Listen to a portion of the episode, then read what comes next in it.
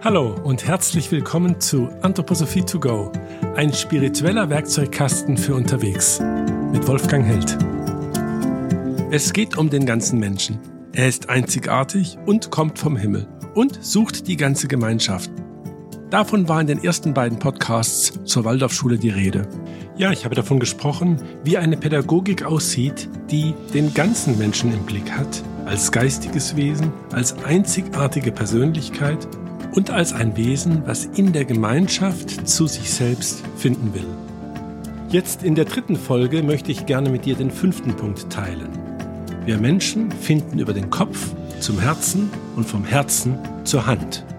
Damit meine ich, wie wir über all das, was uns begegnet, nachdenken, so fühlen wir. Und wie wir fühlen, so denken wir.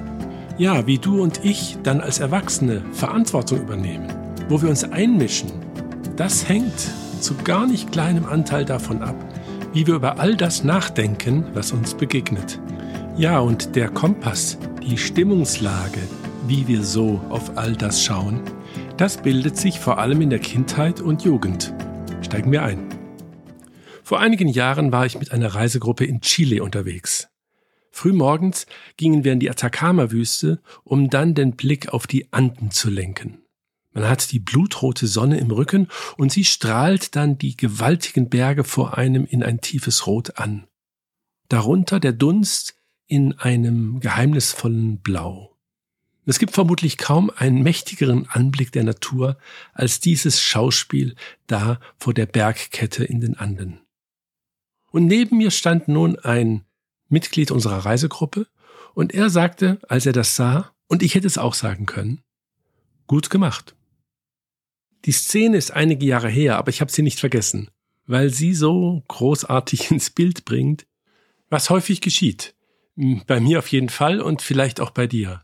Dass die Natur ihre wunderbarste Seite zeigt und wir bleiben im Zuschauerstatus und sagen, gut gemacht. Ich denke, das ist das, was der Soziologe Max Weber vor 100 Jahren die Entzauberung der Welt genannt hat. Ja, die Welt hat ihren Mythos verloren, beziehungsweise wir haben verlernt, ihn hören, sehen, verstehen zu können. Und da kann etwas Wunderbares sich ereignen, und wir stehen dem doch recht passiv gegenüber. Ja, wir seien, so sagt Max Weber dann weiter, in einem stahlharten Gehäuse gefangen. Wie lernen wir das Staunen von neuem? Die Kinder haben es ja, ganz natürlich. Das bedeutet, dass du als Lehrer so auf den Unterrichtsstoff schaust, dass du selbst das Staunen wieder lernst. Und wenn du dann zum Beispiel, ich nehme jetzt mal eine der großartigen Epochen in der Unterstufe, die Tierkunde-Epoche hast, in der vierten Klasse einer Waldorfschule. Ja, und dann erzählst du von diesem großartigen Tier, einem Bussard oder einem Adler. Da oben in der Welt der Luft, des Lichtes, zieht so ein Bussard seine Kreise, hat Augen, die sind größer als sein Gehirn. Der Augapfel ist nicht rund, sondern eine Schale, um das Licht einzusammeln. Und die Augen können sich in der Augenhöhle kaum bewegen, wie bei uns Menschen. Oder bei Säugetieren? Nein, die sind fest, sodass der Kopf, ganze Kopf zum Auge wird, wenn er sich bewegt. Alles ist Auge. Und nicht 18 Bilder pro Sekunde können aufgelöst werden wie bei Menschen, sondern 150. Und so gehst du weiter bei diesem wundervollen Tier, studierst und beschreibst, wie im Knochensystem und wie im Gefieder alles Luft und Licht ist. Du erzählst vom Fregattvogel, der einen Monat durchgehend in der Luft ist und dabei dann in der Luft im Flug schläft. Wie auch der Mauersegler, wo mal eine Gehirnhälfte, mal die andere Gehirnhälfte schläft. So der Luft hingegeben. Und wenn ein Vogel sich am Ast festhält, dann steht er ja nicht auf dem Ast, sondern er greift, wie mit den Händen. Also er hat eigentlich gar keine Füße. Er ist immer in der Luft. Ist das nicht unglaublich? Ein solches Luftwesen? Später in der Mittel- und Oberstufe greift man das Motiv auf. Diese Luftwesen, Lichtwesen, Vögel können sich auch mit dem Wasser verbinden. Dann wird daraus eine Ente. Oder mit dem Erdboden, mit der Erde, dann ist es ein Strauß. Das ist die Vielfalt des Lebens, dass alles durchgespielt wird. Dann schildert man vielleicht noch, dass Vögel ein Klangrevier haben. So weit ihr Ruf schallt, so weit ist es ihr Gebiet. Und wenn ein anderer Vogel hindurchfliegt, wird er dort nicht singen. Mit einem solch reichen Bild über dieses Luft- und Lichtwesen Vogel ausgestattet, wächst in uns ein neues Staunen. Und die Kinder behalten ihr Staunen. Der Weg zum Herzen geht durch den Kopf. So schreibt es Rudolf Steiner ganz kurz in seiner Philosophie der Freiheit und meint damit, dass all die Gefühle, die wir haben, doch am Anfang aus Vorstellungen hervorgehen. Eine Lehrstunde in dieser Art hatte ich kürzlich, als ich in einen Zug einsteigen wollte. Gerade als ich den ersten Schritt machte hinein, bekam ich einen Stoß in die Rippen. Ich habe mich natürlich geärgert und drehte mich um. Da war ein Mann, der etwas ins Leere schaute und mir sagte, dass er sehbehindert sei, ob ich ihm hineinhelfen könne. Im gleichen Moment war natürlich mein Ärger verflogen und ich half ihm. An so einem Beispiel kannst du erkennen, unsere Gefühle bilden sich nicht von dem, was wir sehen, sondern wie wir das beurteilen. Und der Stoß in meinen Rücken kam nicht, weil jemand gedrängelt hat, sondern weil jemand mich gar nicht hat sehen können. Deshalb hängt so viel davon ab, wie wir über die Dinge denken. Denn aus diesen Gedanken bilden sich die Gefühle. Und aus diesen Gefühlen schlussendlich unsere Handlungen. Den Anfang machen also die Gedanken, wie du über die Dinge, die du siehst, hörst, die dir zustoßen, denkst. Denn daraus wachsen die Gefühle. Der große Lehrmeister darin ist wohl der Buddhismus. Es gibt von Ayan Brahm zum Beispiel diese nette Geschichte, dass er sagt, ja, wie ist es nur mit dem Glas? Soll man sagen, es ist halb voll oder halb leer? Und da sagt er in seiner buddhistischen Weisheit, nein, ich freue mich allein darüber, dass ich ein Glas habe. Ja, und noch einmal, die Gedanken sind es, aus denen die Gefühle wachsen. Und so viele kluge Menschen haben sich dazu geäußert. Ich nehme noch eine Stimme, ein Zitat, das mich äh, begleitet, von Hildegard von Bingen. Sie sagt, Schicksal ist nicht, was dir zustößt, sondern wie du das Zugestoßene empfindest. Oder kürzer noch, was uns menschlich macht, ist, dass wir uns verhalten können. Wir können uns zu einer Sache so oder so stellen. Und wie wir das tun, das hängt davon ab, wie wir darüber nachdenken. Ja, und so wie unsere Gefühle auf Gedanken fußen, auf Vorstellungen, haben jetzt diese Vorstellungen und Gedanken auch wieder einen Boden, nämlich unsere Weltanschauung oder, wie es Heinz Bude formuliert, unsere Stimmungen. Er hat ein Buch geschrieben, was ich sehr interessant finde. Das Gefühl der Welt heißt es und ist vor drei, vier Jahren erschienen.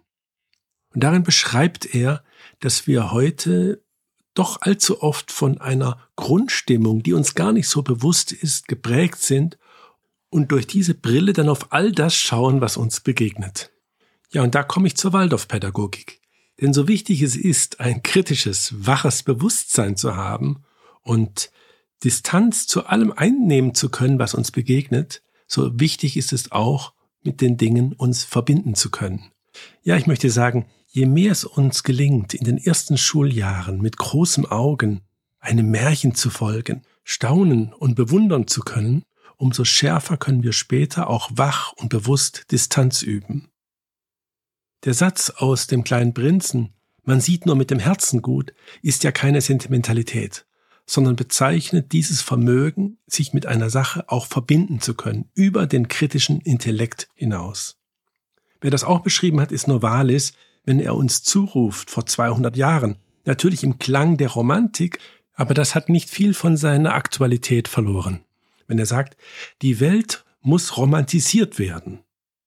Und dann beschreibt er das genauer, indem ich dem Gemeinen einen hohen Sinn, dem Gewöhnlichen ein geheimnisvolles Ansehen.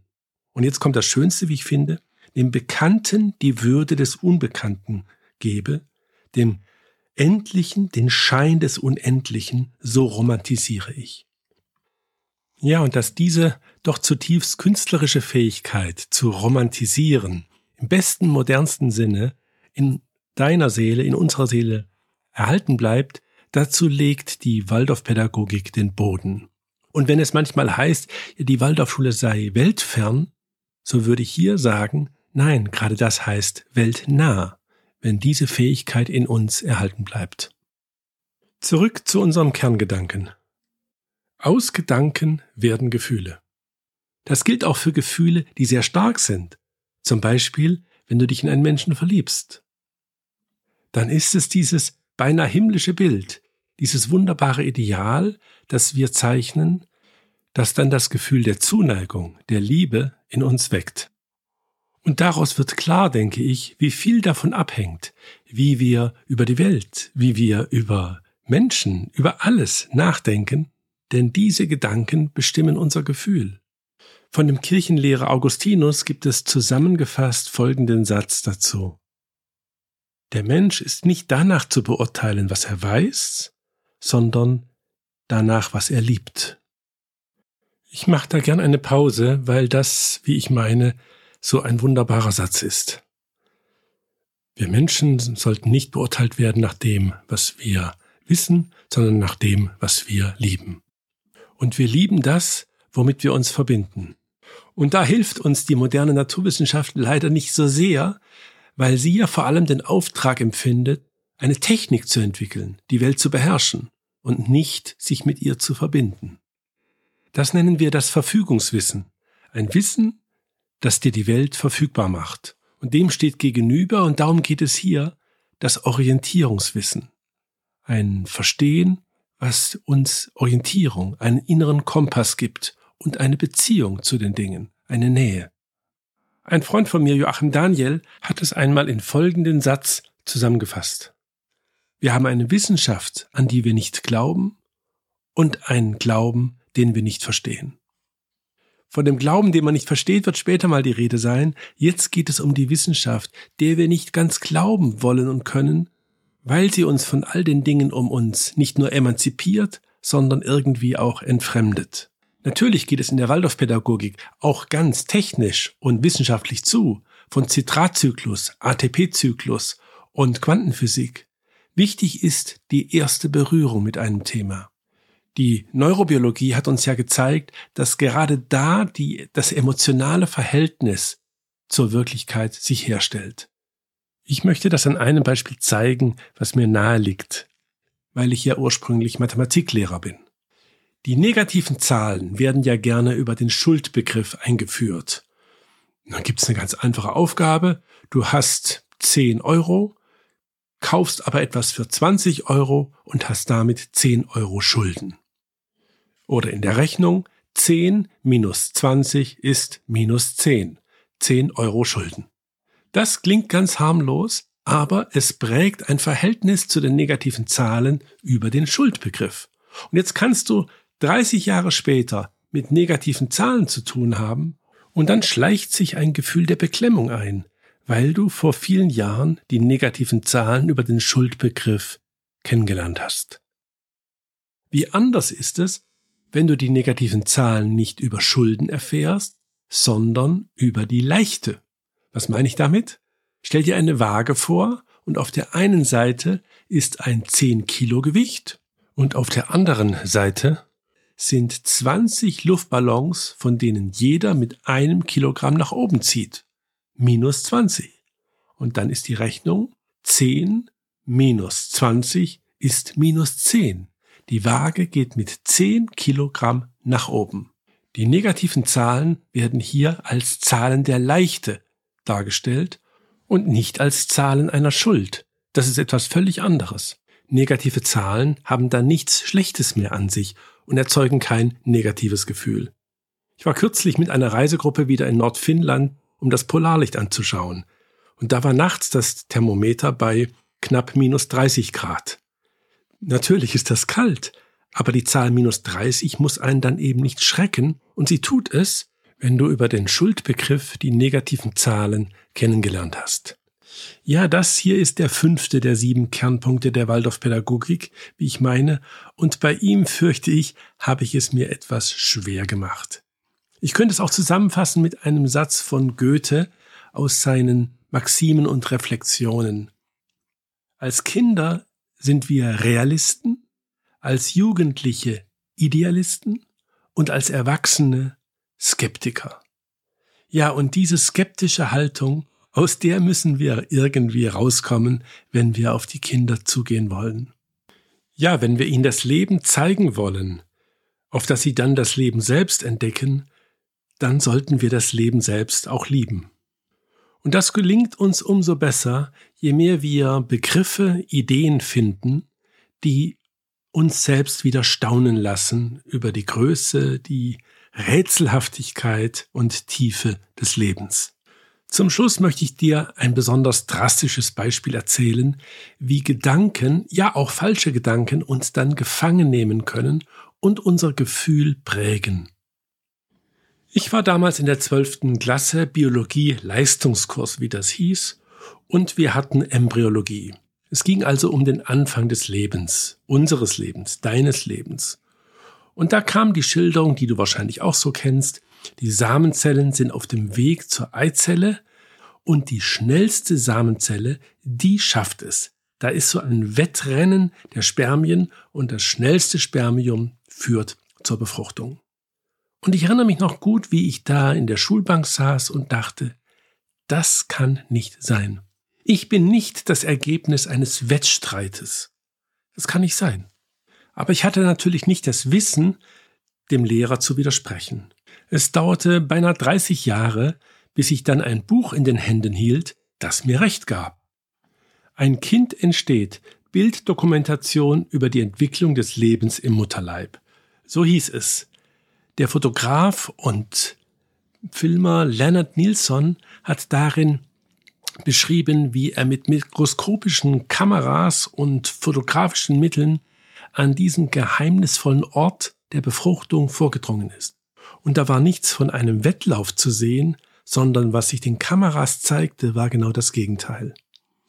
500 bis 1000 Samenzellen lagerten sich um die Eizelle und verharrten da in ziemlicher Ruhe.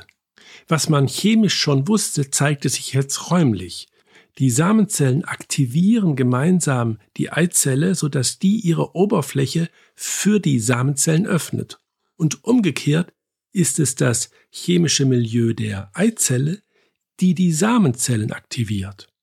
Also nicht Wettstreit, nicht Kampf steht am Anfang des Lebens, sondern genau das Gegenteil. Begegnung. Begegnung und Dialog. Und ich finde es so wichtig, dass unsere Schülerinnen und Schüler mit diesem neuen Bild vom Anfang des Lebens aufwachsen und nicht mit diesem Wahnsinn imprägniert werden, dass am Anfang des Lebens, ja wie wir das noch in der Folge von Darwin dachten, Wettbewerb und Wettstreit vorliegen. Ich möchte in späteren Podcast-Folgen gerne eine ganze Reihe von Beispielen mit dir teilen, wo die neueste Naturwissenschaft, angefangen von der Quantenphysik über die Relativitätstheorie, bis zur Genetik uns befreit, möchte ich sagen, aus diesen materiellen, dinglichen Vorstellungen und uns neu zum Staunen einlädt. Und es sind solche Forschungen wie die von Nilsson, wo am Anfang des Lebens Ruhe und Dialog stattfinden, die uns dann befreien und ein neues Gefühl, ja, ich würde auch sagen, eine neue Ehrfurcht vor dem Leben gegenüber schenken. Und die, die gehört in die Schule. Und das ist der fünfte Punkt, den ich mit dir teilen möchte. Es geht um den ganzen Menschen. Er ist einzigartig und kommt vom Himmel und sucht die ganze Gemeinschaft. Das waren die ersten vier Kernpunkte der Waldorfpädagogik und nun kam hinzu, und er findet über den Kopf zum Herzen und zur Hand. Ich danke dir, dass du mir zugehört hast.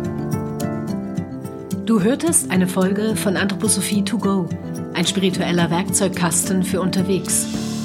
Hat dir der Podcast gefallen? Gib gerne eine Bewertung ab und abonniere unseren Kanal. Bis bald.